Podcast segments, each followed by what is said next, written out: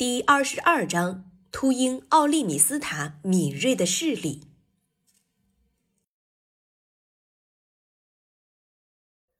老狐狸格瑞尼本打算把暴泽猎犬愚弄一番，让他一直在旧牧场里来回寻找，随后他就可以回家了。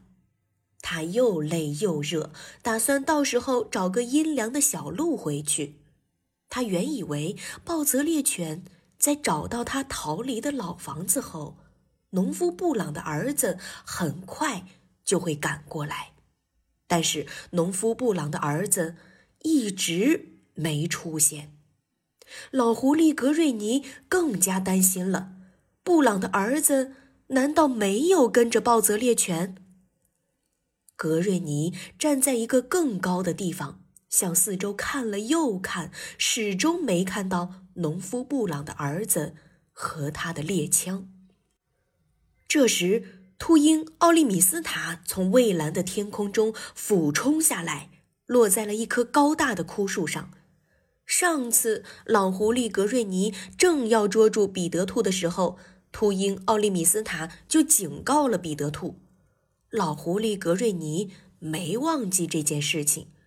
这时他突然想到，或许秃鹰奥利米斯塔能帮到他。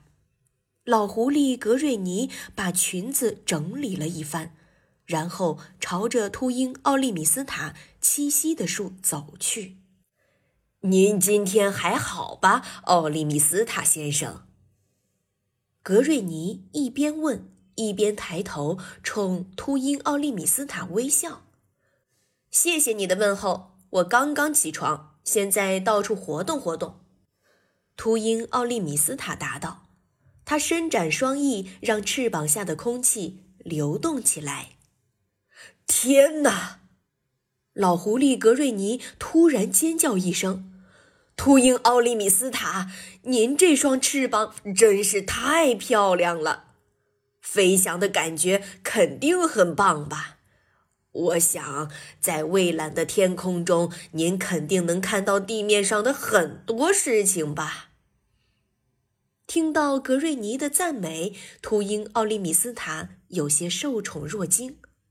是的，他说：“我可以看到发生在绿森林和绿草地上的一切事情。”哎呀，秃鹰奥利米斯塔，您不是在开玩笑吧？老狐狸格瑞尼大声喊道，似乎有些不相信。“没有开玩笑，我确实都能看到。”秃鹰奥利米斯塔回答。“您说的是真的吗？”真的吗？天哪，我都不敢相信，您的眼睛竟然那么锐利。我现在知道暴泽猎犬和农夫布朗的儿子在哪里，但是我感觉您肯定看不见他们。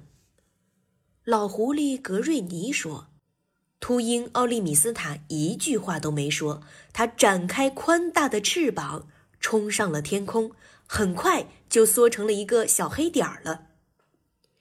刚才老狐狸格瑞尼说他知道农夫布朗的儿子在哪里，其实是在撒谎。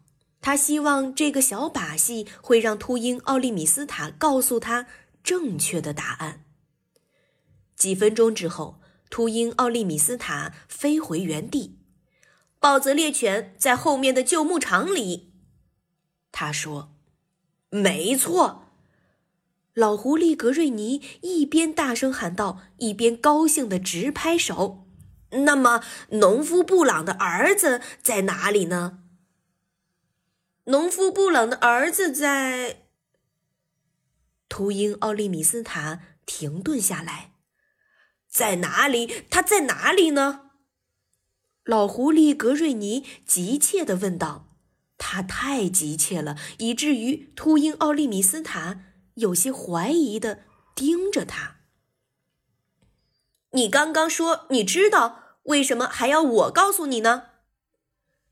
秃鹰奥利米斯塔说，然后他又补充了一句：“如果我是你的话，我现在肯定开始往家赶了。求您了，请您把看到的一切都告诉我吧，秃鹰奥利米斯塔。”老狐狸格瑞尼请求道。但是秃鹰奥利米斯塔没再多说话，于是老狐狸格瑞尼赶忙朝家跑去。哎呀，天哪！真希望雷迪把我的话放在了心上，一定要老老实实的待在家里呀。他焦急的自言自语道。